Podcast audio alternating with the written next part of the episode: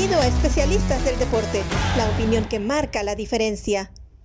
¿Qué tal? ¿Cómo están? Qué placer acompañarles. Bienvenidos. Esto es Escudería Doble D para hablar del deporte motor, particularmente aquí en este espacio dedicado al deporte motor, justamente al automovilismo de especialistas del deporte. Vamos a hablar de la Fórmula 1. Hay varios temas para comentar, para compartir con ustedes y lo hacemos junto a mi querida Vero Rodríguez. ¿Cómo estás, güera? Qué gusto saludarte. ¿Cómo te va? Qué placer acompañarlos, compañeros. Feliz de estar la escudería completa, sobre todo porque hay noticias. O sea, hubo un carrerón. Carrerón lo voy a decir en las últimas, a lo mejor 20 vueltas. Eh, hay noticias el día de hoy y por supuesto que también viene el Gran Premio de Hungría, así que vamos a estar platicando todo lo que está sucediendo en la máxima categoría. Muy feliz de estar con ustedes. Es correcto, querida Güera, y también mi no menos querido Oscar Reyes. ¿Cómo estás, Oscar? Qué gusto saludarte contento de estar reunido con ustedes ya aquí en Escudería WD y en Especialistas del Deporte. Con esta, yo siempre digo que Silverstone es como los playoffs de la NBA, como el Super Bowl, o sea, eh, tiene esa, esa, esa forma de, hipnotizarte con automovilismo, de, pero de pura raza. Y ahí en la Catedral del Automovilismo eh, ocurrió una muy buena carrera y seguro aquí la vamos a estar desglosando con ustedes. Perfecto, sí, porque hay asuntos de verdad bien interesantes. Ya adelantaba la güera la noticia de este martes, dos días después de que se llevó a cabo el Gran Premio de Inglaterra en el circuito emblemático de Silverstone, que fue, por cierto, la primera carrera celebrada en la Fórmula 1 en aquel lejanísimo 1950. Bueno, eh, fue justamente en Inglaterra. Y bueno, es un circuito emblemático. Eh, ya platicaremos, ya desmenuzaremos lo que ocurrió en ese gran premio, pero la noticia, decíamos, es que Daniel Richardo deja eh, digamos que la, el, no el retiro, pero deja la banca, por decirlo de alguna manera, porque estaba en la banca eh, del equipo Red Bull para irse de piloto titular por lo que resta de la temporada, eh, que esto es muy importante, por lo que resta de la temporada con el equipo menor, el hermano menor de Red Bull, que es Alfa Tauri, en detrimento de Nick de Debris. Querida Güera, ¿qué te dice este movimiento? A priori ¿Qué te parece lo que ha hecho Red Bull? Que también entiendo no es de extrañar. Y hablo de Red Bull como organización, no como el equipo. Güera. Como organización no me sorprende y me parece que por ahí va la presión semana a semana de la prensa preguntando qué iba a suceder con el asiento de Nick Debris, que a lo mejor no estaba dando los resultados esperados como es cada semana también lo que está sucediendo con Checo Pérez, que preguntan eh, sobre todo porque como institución, bien lo mencionas, no sería la primera vez que a media temporada deciden cambiar de piloto. Le sucede a Nick Debris, que, que le duró poco, por decirlo así, su mejor posición fue la número 12, justamente en el Gran Premio de Mónaco, y le dicen adiós, viene Richardo. Todo esto me parece que viene acompañado no solamente de los resultados de Nick Debris, me parece que lo han estudiado bien. Ya lo anunciaba eh, Helmut Marco hace unas semanas que viene como un relanzamiento total de la marca de Alfa Tauri. Y me parece que el piloto ideal que ellos encontraron para ese relanzamiento de la marca es nada menos que irlo fortaleciendo con, con Richardo. Muchos esperábamos, siendo eh, la esencia de Alfa Tauri, estar con los jóvenes e irlos desarrollando después para un Red Bull. Esperábamos que le dieran la oportunidad a Liam Lawson y de repente no funciona. Cuando le preguntan a Helmut Marco por qué decide por Richard en vez de, Lawson, él habla que, que, no quería cortar un proceso para empujarlo a media temporada, sino que lo quieren en el asiento desde el principio de una temporada, ya sea en 2024, dependiendo de los resultados de Richard o, o qué sucede en realidad con Alfa Tauri, o el asiento para 2025.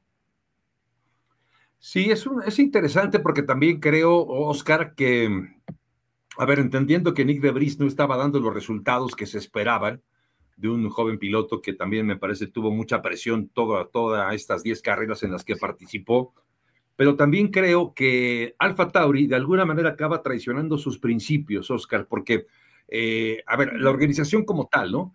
Porque la idea era, en general, con Alfa Tauri, empezar a encontrar jóvenes talentos, empezar a desarrollarlos y eventualmente llevarlos a la escudería titular que es la de Red Bull. Eh, pero cuando apuestas por un veterano de 34 años y dejas a un joven, significa que lo anterior, pues ya no es que lo estés tirando a la basura, queda claro, pero incluso la llegada del propio Sergio Pérez al equipo implica que el equipo dejó de de ser, eh, de tener esa filosofía de apostar solamente por los jóvenes y busca soluciones a corto plazo. ¿Es así o qué sensación te deja este movimiento también de, de Alfa Tauri? Entendiendo lo que también dice la güera, porque había versiones de que aparentemente estaba ahí Alex Palou eh, como una de las posibilidades, aunque tiene un acuerdo por lo menos verbal, por lo menos verbal con McLaren. En fin, ¿qué, qué sensación te deja a ti, querido Oscar? Pues yo creo que es el, regreso, la oportunidad que estaba. Primero lo podemos enfocar desde, desde el lado de Daniel Richard. O sea, al final estás como tercer piloto y cuando toca una emergencia, para eso estabas como tercer piloto, para ser llamado en una emergencia, en una situación en la cual debes cubrir una vacante.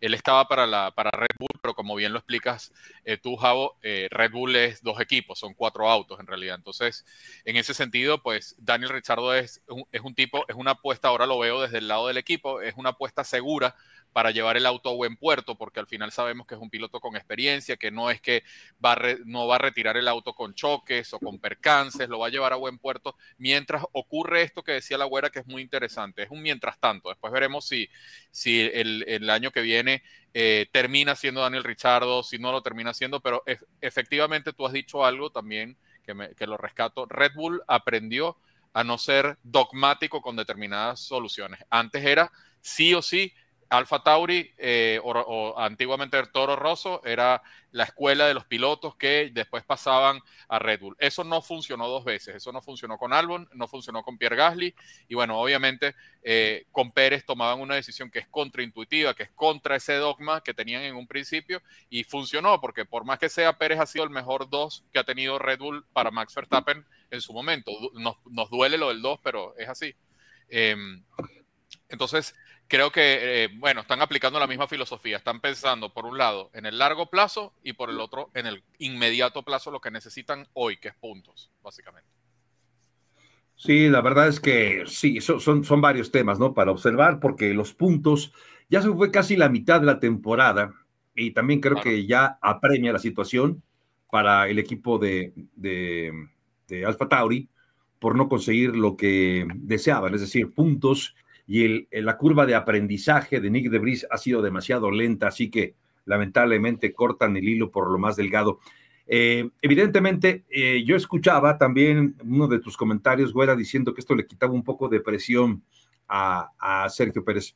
¿Tú crees que entonces que le hayan encontrado un lugar a, a Daniel Richardo le quita presión entonces a Sergio Pérez en Red Bull?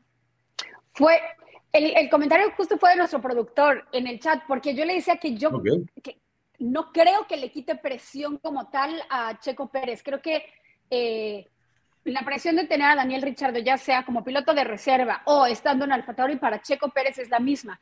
Eh, lo he visto las reacciones en redes sociales, la gente en vez de decir, bueno, sí, o, atender el caso de Nick de Debris en específico, todo el mundo está con, oh, Checo Pérez debe estar aún más nervioso, esto le suma presión a Checo Pérez. A mí ni me parece una ni la otra, yo creo que la presión que Checo Pérez tiene es la misma eh, previamente. Lo ha salido a defender Helmut Marco ya en las cinco carreras consecutivas, al igual que Christian Horner, que este asiento no está en puesto. Helmut Marco lo especificó porque no encuentro hoy por hoy a alguien mejor que pueda llenar el asiento eh, que tiene hoy por hoy Checo Pérez. ¿Y, cómo, ¿Y cómo responde el mexicano? Bueno, diciendo, todos estos comentarios y estos rumores no me importan, estoy acostumbrado. En los 13 años que llevo en la Fórmula 1 he visto absolutamente de todo. De hecho, es la respuesta del mexicano, diciendo que lo único que está enfocado, por supuesto, es en recuperar la forma y en recuperar el camino de su carrera. Y me parece que es así como lo tiene que ver el mexicano, taparse los oídos alrededor de todo lo que está sucediendo, que debe de ser de por sí muy complicado, pero enfocarse en dejar de arruinar los sábados. Y estaba pensando en eso porque también Mark Webber, para variar, expiloto también de Red Bull, ah, ahora dedicado al comentario y a la crónica eh, como analista dentro de la televisión, que también ha sido de los que ha logrado entrevistar ahí a los pilotos cuando terminan la calificación o la carrera. Decía, criticaba fuertemente a Checo, eh, diciendo que, bueno, que, que de nada sirve tener buenos domingos si tiene sábados horribles. Pero también decía que ya dentro de la carrera, el, digamos que le resta mérito a estas remontadas que ha logrado Checo en los domingos, porque decía, es que con ese auto cualquiera, hasta yo, a mi edad podría hacerlo. dijo Mark Webber, entre otras cosas. Coincido con ustedes en el tema de, de Nick Debris. Eh, si les parece, dejamos por el momento este tema, porque habrá que ver entonces qué implicaciones tiene. Queda claro, creo que, que eh, eh, lo de Richard es una solución a corto plazo, pero podría haber movimientos y me parece que los va a haber cuando termine la temporada. ver entonces finalmente quién llega ahí y si Richardo consigue asiento en otro, en otro equipo y ver también en qué nivel se encuentra Daniel Richardo. Pero pasemos, si les parece, hablar de, de, Sergio Pérez, eh, ya que ponía sobre la mesa Oscar lo de Mark Webber. ¿Qué opinión te deja también todos estos comentarios, toda esta, toda esta presión que sufre? No creo que haya un solo día en que no haya alguna crítica de algún conocedor, de algún experto, mi querido Oscar. Sí, efectivamente. Bueno, pero es que está, eh, está en el ojo del huracán, Pérez. O sea, estás en el equipo más top, más rendidor, eh, en el que más prensa se hace, en una posición incomodísima al lado de un fuera de serie como es Max Verstappen. O sea, la verdad, el, la butaca más incómoda de todos los 20 es la de, es la de Sergio Pérez, sin duda alguna, porque aparte te van a subir la vara. Eh, con la cual te miden. El mismo Helmut Marco o alguno de ellos en la estructura de Red Bull empezaba eh, con un asterisco siempre y cuando llegue segundo, siempre y cuando termine detrás de Max Verstappen. ¿no? Entonces ya le empiezan a, subir el, eh, digamos, lo que quieren recibir de Sergio Checo Pérez. Ojo, a mí me parece que está bien, le estás dando el recurso para que consiga ese objetivo y ahora viene la parte en la que, el, eh, digamos, esta persona tiene, este piloto tiene que ir a buscar ese, ese resultado. Oye, lo de Pérez es crítico principalmente, bien lo decía la güera, por el sábado van 10 carreras en las cuales 5 eh, no pasa la Q3. Ya mucho análisis no resiste. O sea, tú puedes vivir del crédito durante un tiempo pero después el crédito se agota y empiezas a, tener que convertir en la pista ese tipo de cosas. Yo creo que Pérez está en la obligación, en lo que queda de carrera, de pasar a todas las Q3 que quedan en el resto de la campaña, o si no, va a tener serios problemas de contratación en Red Bull. Y, yo entiendo lo que él dice, efectivamente, de él se ha hablado mucho en, eh, de si sale de un equipo, si entra otro y no sé qué, y ha, tenido mucho, mucho tiempo en la, en la categoría reina lidiando con eso, debe estar preparado para ello pero igual no es cómodo. Eso no, eso no lo convierte en cómodo. Que él esté habituado a eso no lo convierte en cómodo y, bueno, obviamente es mucho más tranquilo cuando tú dices tengo mi contrato cerrado, nadie me va a cambiar, estoy cumpliendo los sábados, es mucho mejor. No es el caso hoy. Hoy me parece que el mexicano está en el deber de pasar a la Q3 en lo que resta de campaña. Yo, yo quiero hacer una pregunta muy, muy, eh, digo, concisa y espero también una respuesta de este tipo, por favor, eh, para poder pasar a otros temas. Eh, a ver, tiene Checo eh, contrato hasta el 2024 con Red Bull. Hoy tú podrías asegurar, Oscar, que va a cumplirse ese contrato hasta el 2024 por lo menos. No lo puedo asegurar porque Red Bull no tiene, los antes, tienen los, tiene los antecedentes contrarios a eso. Eh, yo creo que Red Bull le conviene cumplir el contrato por un tema de imagen, porque Checo suma un montón de puntos, le conviene. Ahora, que lo haga, garantizarlo es muy difícil, ah, viéndolo visto con Nick Debris, con Alex Albon, con Pierre Gasly. Es muy difícil garantizar eso. ¿Tu comentario, güera, va por ahí? Va por ahí, va por ahí, no, no lo puedo asegurar. Pero, pero no nos vayas a dejar solos contestando, también queremos conocer tu opinión. Sí, claro, claro. pienso lo mismo, por eso se los preguntaba, porque pienso lo mismo, que el hecho de que tenga un contrato de largo, bueno, ya no es de largo plazo, sino es hasta el próximo 2024, no implica que Red Bull se vaya a casar con ese contrato y diga, no, yo tengo un contrato, tengo una firma, esto implica además varios millones de dólares por el contrato, lo voy a respetar. No es cierto, no es cierto. Red Bull es muy pragmático, eh, no es un equipo que se vaya a tentar el corazón, si es que decide que hay mejores opciones para un segundo asiento en Red Bull, no va a tener, eh, digamos que el menor problema para hacer este, este corte, ¿no? Y, y, buscar algún sustituto. Por eso es tan importante lo que decía Oscar acerca de que, a ver, por lo que sea, por la lluvia, por las malas decisiones, por la mala suerte, por la estrategia, por algunos errores desde el muro, algunos errores de Checo. Lo cierto es que Checo sigue con estos problemas. El propio Checo decía, güera, ya encontré el problema, aunque yo creo que se tardó en encontrarlo, lo hemos visto todos, ¿no? El sábado, son los sábados, ya lo habíamos dado cuenta que los sábados tienes problemas y que el domingo intentas rescatar, decía, el ritmo está ahí, el problema es la calificación. Bueno, pues eh, sí, sí, e, era más que evidente. Aquí el punto es por qué, ¿no? Eh, él habla de, del, peso de, del auto con y sin combustible, la puesta a punto, todavía eh, no se siente cómodo. El mensaje, como yo lo entiendo entre líneas, es que todavía no se siente cómodo con el auto los días sábados, entendiendo, y él mismo lo decía, que las, las actualizaciones del auto fueron para favorecer a Max, no al propio Checo. Pero déjenme decirles lo siguiente, a ver, a ver qué opinan. Hice estas cuentas que saqué. Eh, resulta que, como bien decía Oscar, de cinco carreras, las primeras cinco logró Checo buen rendimiento. de hecho, logró dos victorias en ese, en ese interim. Bueno, las siguientes cinco carreras ha sido un desastre. Vino Mónaco, luego España, Canadá, Austria y ahora Inglaterra y las cinco han sido bastante flojas. Lo de Austria, que quizá fue lo más significativo porque alcanzó podio. Pero a ver, si tomáramos en consideración solamente esas últimas cinco carreras de Mónaco para acá, eh, de verdad queda muy mal parado, Checo. Sería Max Verstappen, obviamente, el número uno en esas cinco carreras, porque ha ganado todas esas cinco. Luego vendría Luis Hamilton, que ha logrado 65 puntos en ese interim.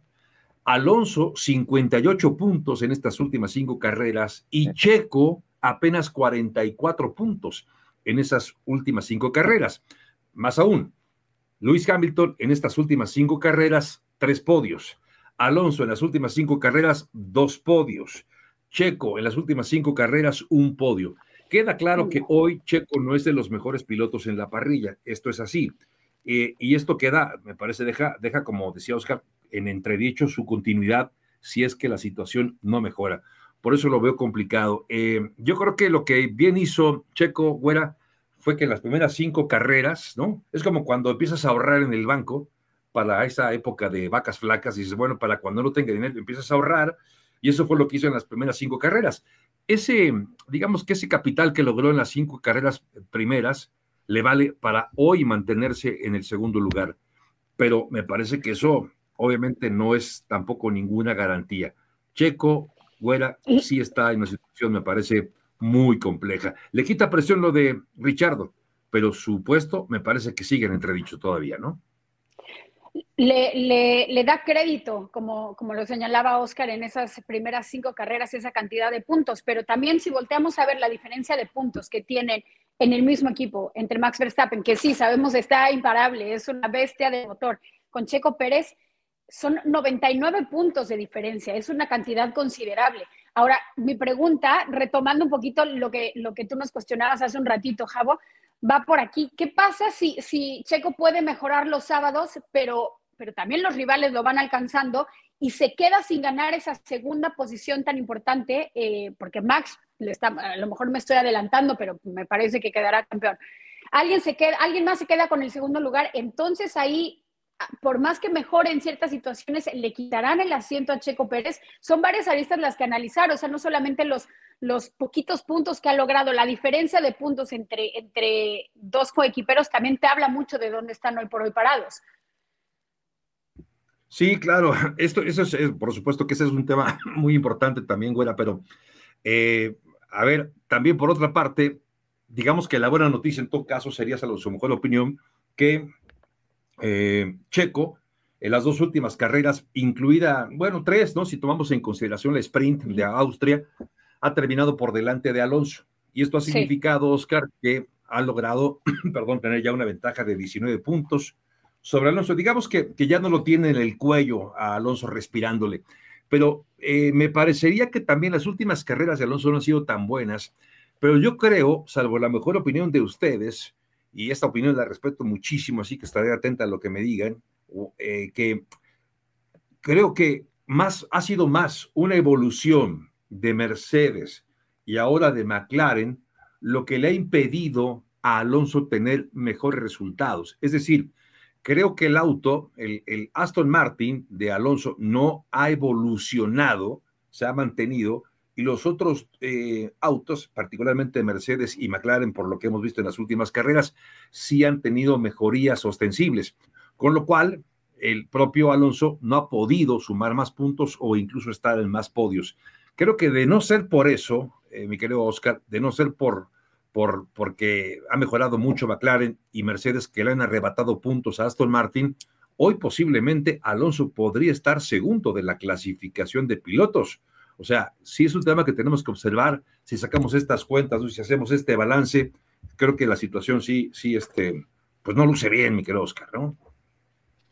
Sí, es compleja la situación para Checo Pérez porque está obligado a rendir. Cuando esto no, tú no estás en un equipo de este estilo eh, sin, sin que sea una contraprestación. O sea, tú me das algo, yo te doy otra cosa. Yo te doy el mejor auto, tú me traes los resultados, ¿no? No es, no, yo no tengo un, puesto vitalicio en una, en una escudería de este estilo, de este estilo, ¿no? En una escudería como Red Bull es un intercambio de valor. Yo te doy el auto, tú me traes los puntos a casa yo creo que para traer los puntos a casa eh, de manera tranquila, eh, Checo tiene, lo hemos dicho hasta la saciedad, Checo tiene que clasificar mejor porque recurrir siempre a la técnica de la carrera épica en la cual hago la recontra remontada para poder eh, minimizar el error, ¿verdad? Y, aplacarlo un poco, mitigar ese error allí, pues no siempre te sale bien. Fíjate que no se subió al podio en Silverstone a pesar de la gran carrera que tuvo Checo el día domingo partió tan atrás que en una, en una pista en la cual tú puedes adelantar, no es Mónaco, no es Hungría, aquí tú puedes adelantar, pues aún así no se sube al podio.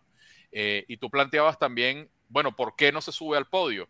¿No? Eh, o, planteabas de alguna forma cuál es el desarrollo que han tenido otros, otros competidores. Efectivamente, Mercedes ha evolucionado un montón, McLaren ha evolucionado un montón, Aston Martin parece que los desarrollos que lleva no son tan buenos y eso relaja la situación de Checo, también lo planteaba de alguna forma eh, nuestro productor y, la, la güera lo rescataba acá. Todo esto es como la tormenta perfecta, me parece, para que Checo tenga que pasar a las Q3 de aquí en adelante, porque lo van a empezar a medir por eso. El punto de quiebre es el sábado y no lo estamos diciendo nosotros, lo dijo Horner. Ya varias veces le dijo, te pasaste los límites de pista, eh, tienes que clasificar mejor los sábados, ya se lo han dicho de mil formas y lo que viene no es lindo, porque fíjate, en Hungría es, casi el Mónaco convertido en autódromo. Necesitamos que Checo clasifique bien el sábado o no va a poder aplicar la de la remontada. Es urgente esto. Y, y justamente quiero poner aquí que, que, Fernando Alonso todavía está a esa distancia, ¿no? Porque como bien señalan ustedes, compañeros, que, que, hay escuderías que las mejoras los han llevado hacia adelante. Pero entonces, si vemos la diferencia de puntos entre Lewis Hamilton, quien es quien viene detrás de Alonso y Checo Pérez, ya no es tanta, son aproximadamente 35 puntos. Y si estoy haciendo bien ahorita rápidamente las matemáticas, que lo dudo con mi peróxido, pero por ahí de 35 puntos, que no es mucho y viene presionando Mercedes. Y si nos vamos viendo eh, a, la conducta que está teniendo tanto Lewis Hamilton con Mercedes a ir mejorando y Checo Pérez un poquito eh, eh, está detenido, ahí también está el peligro, ¿no? No solamente con Fernando Alonso. Pues en fin, el panorama, el panorama no ha sido, bueno, es, no es eh, muy alentador, ojalá que pueda mejorar más con lo que decía Oscar acerca de, de, eh, los eh, problemas que puede presentarse en un circuito como Hungría, que puede ser muy complicado para todos. Entonces, bueno, si, si la situación se mantiene así, evidentemente sería muy complejo para, para Checo, no sé, a ver, porque viene eh, Hungría y luego viene Spa-Francorchamps y luego el parón, ¿no? De verano, el cual, bueno, se va prácticamente un mes todo el mundo a descansar.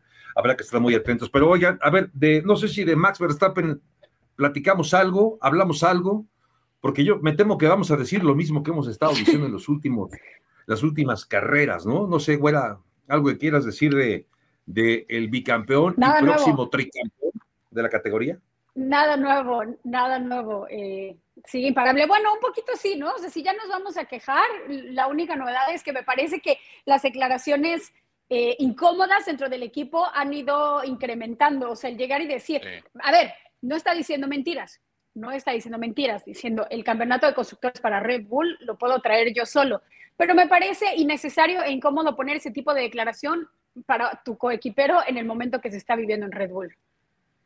Sí, eso no ayuda, ¿eh? Eso no ayuda. O sea, Sí, perdón. No, ayuda y, y, desconoce, perdón, y desconoce el 2021. el campeonato de pilotos de Max Verstappen eh, tiene un asterisco que dice Sergio Checo Pérez eh, bastante grande, porque ahí es cuando se gana este, este apodo del ministro de la Defensa, porque justamente contuvo a Lewis Hamilton para que Max Verstappen, que había tenido por supuesto una campaña brillante, pero en esa válida se definía todo, o ganaba Lewis o ganaba Max, y Checo fue definitivamente alguien que influyó mucho en que la victoria de Max se consolidara, así que las declaraciones son inoportunas, me parece, y aparte Checo hasta ahora ha sido el mejor Pongamos las cosas en contexto. Checo ha sido el mejor compañero de Max Verstappen en la historia de Max Verstappen en la Fórmula 1. Punto. Y además me parece un poco soberbio el, pensar, el, dejar de lado, porque lo sabe, lo sabemos nosotros, lo sabe la abuela, lo sabes tú, eh, Oscar, nuestro productor, lo sabe, vosotros lo sabéis, que eh, las actualizaciones van para ayudar a, Max Verstappen. Max, tú sabes que te están no echando la mano, porque no es que te hagan un favor en Red Bull, pero obviamente están pensando en, que te sientas cómodo, mi querido güero. Así que por favor, sé un poquito más sensible, porque todo se está acomodando a tu alrededor para que estés cómodo, para que sigas siendo el niño mimado.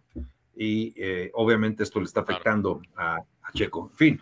Bueno, eh, a ver, tocamos brevemente lo de Mercedes y lo, de McLaren, pero valdría la pena, me parece, eh, entrarle por ahí Vi la celebración, Oscar de, McLaren, con Zach Brown ahí brincando de gusto, saltando feliz de la vida, porque había logrado un segundo lugar. Si tú, si tú no sabes, si tú llegas y enciendes tu monitor, conste que no dije televisión porque ya cualquier, enciendes el monitor y ves a Zach Brown bailando y cantando, dices, no hombre, ganó McLaren, ganó McLaren Silverstone, y no, no ganó McLaren, pero celebraron ese segundo lugar mi querido Oscar, como si hubiera sido casi, casi el título de Lando Norris.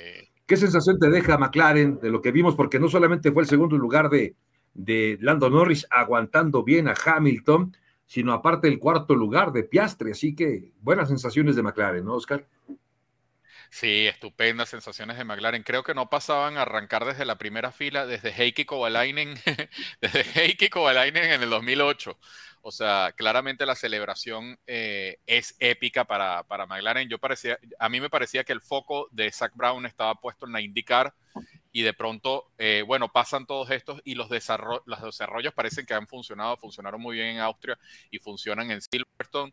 Creo que los pilotos británicos dejan algo más cuando corren en Silverstone también y hay que decir algo del ritmo esta es la primera vez en toda la campaña 2023, por lo menos que yo observo, que un auto discute en términos de ritmo con el de Max Verstappen o con el RB19.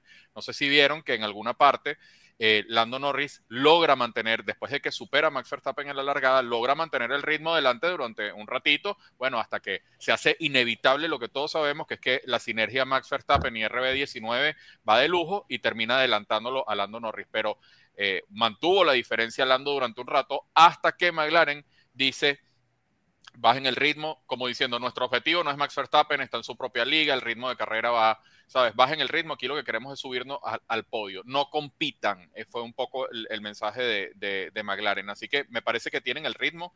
Eh, triste para el equipo Mercedes como fabricante, que un equipo cliente te supere tan abiertamente. Me gustó mucho verlo de McLaren en esta, en esta ocasión. Oscar Piastri pudo haber logrado más. Creo que McLaren se equivoca en la, en la, en la estrategia de colocar hard hacia el final. Quedan eh, incómodos frente a la soft de Max, incómodos frente a la soft de Hamilton y, bueno, no lograron ahí. Tampoco Hamilton logró capitalizar mucho al respecto, pero creo que las hard pudieron haber sido soft en ese último stint y, y hubiésemos podido tener un poquito más de, de cercanía con Max Verstappen. Sí, también la toma de decisiones desde el muro, ¿no? Para bien o para mal, quería güey, a veces te acaba echando a perder una carrera o te acaba ayudando, pero de cualquier manera creo que es, bienvenido, me lo parece, para, para lo que resta de la temporada, ver a McLaren que se meta ahí en la pelea, que ya no solamente sea Mercedes eh, y no solamente sea también Aston Martin, aunque Aston Martin creo que, insisto ya, no sé si vaya a dar para más. De Ferrari, pues de Ferrari, ¿qué decimos? Yo sé que tú eres admiradora de, de Ferrari, güera, pero no sé si quieres decir algo de, del cabalino rampante o, si quieres comentarnos algo de McLaren. Del cabalino rampante, ¿qué puedo decir después de, lo que vimos? Creo que más bien mi comentario va para la admiración, por supuesto, de lo que hace Albon y cómo Albon puede pasar a los Ferrari, porque carrera a carrera con el Williams que tiene Albon y lo que está logrando, por supuesto, hay que destacarlo. Eso por un lado. Y, por el lado de McLaren, a mí también me da mucho gusto, no solamente ver a Lando, Norris, porque sabemos muy bien del, talento que tiene este piloto, pero ver a, a uno de los pilotos novatos, digo novato para la máxima categoría, estar yéndose adelante, pierde, pierde justamente el podio en esta estrategia y además no le viene bien el safety car, pero estuvo muy cerquita de quedar en el podio. Y por eso Zach Brown estaba eh, celebrando tanto, decía lo que queremos y uno de nuestros objetivos es subir a los dos pilotos al podio, porque hay que recordar también que están en el 60 aniversario de McLaren, o sea que todo podría ser una fiesta papaya, papaya party para McLaren, así que por eso lo veíamos tan contento.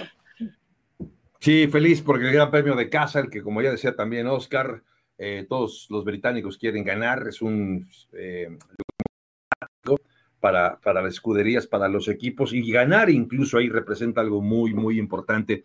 Son de esos circuitos icónicos que, que alguna vez puedes presumir que tú tuviste chance de ganar. Claro, ninguno de nosotros lo hará. No creo que lo podamos hacer alguna ganar ahí en Silverstone.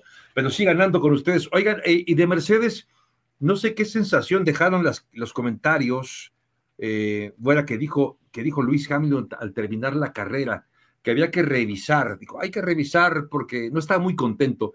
Hablaba de la velocidad punta que no daba para mantener el ritmo de, de McLaren. Por eso, cuando se acercó Hamilton a, a Norris, parecía que lo tenía a tiro de piedra para poder intentar rebasarlo. Nunca pudo hacerlo y de ahí la queja de, de Lewis Hamilton acerca de, Mercedes. Eh, ¿Crees que este Mercedes sí tenga este tipo de problemas? Es decir, queda claro que no es el mejor auto en la pista, queda claro, pero no sé si es un poco también la evolución que ha tenido McLaren, me parece que va más por ahí que lo de Mercedes, porque este Mercedes, hombre, a menos que la apuesta a punto haya sido equivocada, pero sigue siendo un auto muy competitivo, ¿no, bueno? Sí, sí, creo que es combinación, eh, y, coincido contigo ahí, de un poquito de los dos. Una gran defensa, tanto de McLaren como de Norris, para que, para que Lewis Hamilton no lo pasara.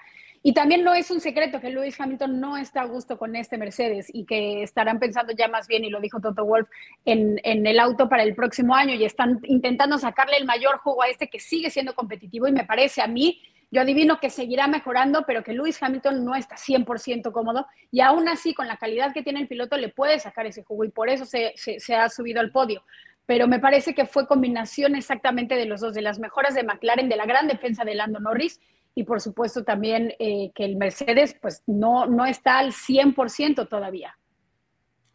Sí, Mercedes creo que ya, ya hizo bastante, Oscar, mejorando lo que ha mejorado en estas últimas cinco carreras. Ya hacíamos una recapitulación de lo que ha logrado, eh, bueno, particularmente Lewis Hamilton, porque Russell estuvo competitivo, pero últimamente tampoco le ha ido muy bien a Russell.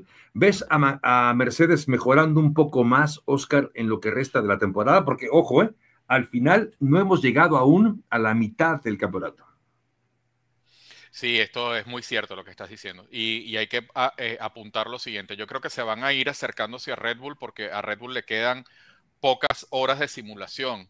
Recuerden que Red Bull fue penalizado en horas de simulación y los otros equipos no. Mercedes eh, tiene todas sus horas completas, eh, el caso de Aston Martin también, lo mismo para, para Ferrari, etc. Entonces yo creo que eh, se van a ir acercando eh, a Red Bull y creo que Mercedes tiene con qué acercarse un poquito más. Lo que sí es que también tenemos dos demostraciones para balancear un poco las expectativas. Tenemos dos demostraciones de que el concepto de Mercedes está muy fallado, está errado de origen dos equipos clientes le han ganado en lo que va de campaña. Aston Martin en, el principio de la primavera de Aston Martin, así lo denomino yo, donde básicamente quedaban delante, siendo clientes, quedaban delante del, fabricante del motor. Y bueno, y ahora McLaren en dos válidas queda delante de, otra vez otro equipo cliente vuelve y gana. Con eso está clarísimo que el concepto 2023 de Mercedes, por mucho que mejore, a lo que puede aspirar es a ser subcampeón en el mundial, que ya es bastante. Es una crisis pero es una crisis a la Mercedes-Benz, arriba en los primeros top 3, ¿no? Sí, sí, sí, sí, tal cual, tal cual, yo estoy de acuerdo con, con, ustedes, porque obviamente lo de Red Bull eh, está en una liga diferente. Fíjense que pensaba en eso justamente, además de las 11 carreras consecutivas, 11 victorias consecutivas que ha logrado Red Bull para empatar la marca que tenía McLaren de 35 años, eh, esa marca que, que, logró imponer con pilotos con er, como Ayrton Senna Silva y Alan Prost, eh, esa marca de 11 carreras consecutivas, pues la, logró finalmente empatar Red Bull. Eh, se está considerando obviamente la última carrera del año pasado en Abu Dhabi, donde ganó Max Verstappen. De esas 11 victorias, 9 las ha aportado Verstappen y solamente dos el piloto mexicano. Pero bueno, pues ahí está para lo que haga falta. Red Bull se mantiene entonces como, como esperaría. Lo, que, lo único que a Red Bull seguramente le sigue todavía preocupando es el rendimiento de Checo Pérez, que vamos a ver si para Hungría, en un circuito complicado, como ya decía Oscar, eh, deberá como decimos en México, ponerse las pilas, concentrarse y hacer el mejor trabajo posible. Ojalá que pueda contar también con la colaboración, ¿no? De su equipo directo de trabajo, su ingeniero, sus mecánicos, y también con un poco de suerte, hombre, que le vendría muy bien a el piloto de Guadalajara. Pues llegamos al final de este espacio, de, esta, de este podcast dedicado a este programa, dedicado al deporte motor, a la Fórmula 1 en especialistas del deporte escudería WD. Güera, algo más antes de despedirnos. Simplemente agradecerles el tiempo, eh, a ustedes dos, por supuesto, a nuestro productor y a ustedes la atención de semana a semana escuchamos aquí en Escudería WD. Así sea, mi querido Oscar. Bueno, feliz de estar aquí de vuelta otra vez en Escudería WD, compartir con, lo, con ustedes dos y con toda la gente que se suma. Y bueno, el próximo, la próxima semana estaremos de vuelta otra vez ahí hablando de, de, todo lo que tiene que ver con la categoría de reina del deporte motor. Que hay una frase tuya que es mortal. Todavía no llegamos ni a la mitad del campeonato. Esto está buenísimo. Sí, sí esa, es la parte buena también, porque todavía le queda mucho a esta, a esta temporada, a este campeonato. Pues en nombre de todo el equipo de Oscar Pérez, el mago de Oz, en la producción de Oscar Reyes de Rodríguez, soy Javier Trejo Garay. Pásala bien, gracias y hasta la próxima. Gracias por acompañarnos en Especialistas del Deporte. Hasta la próxima.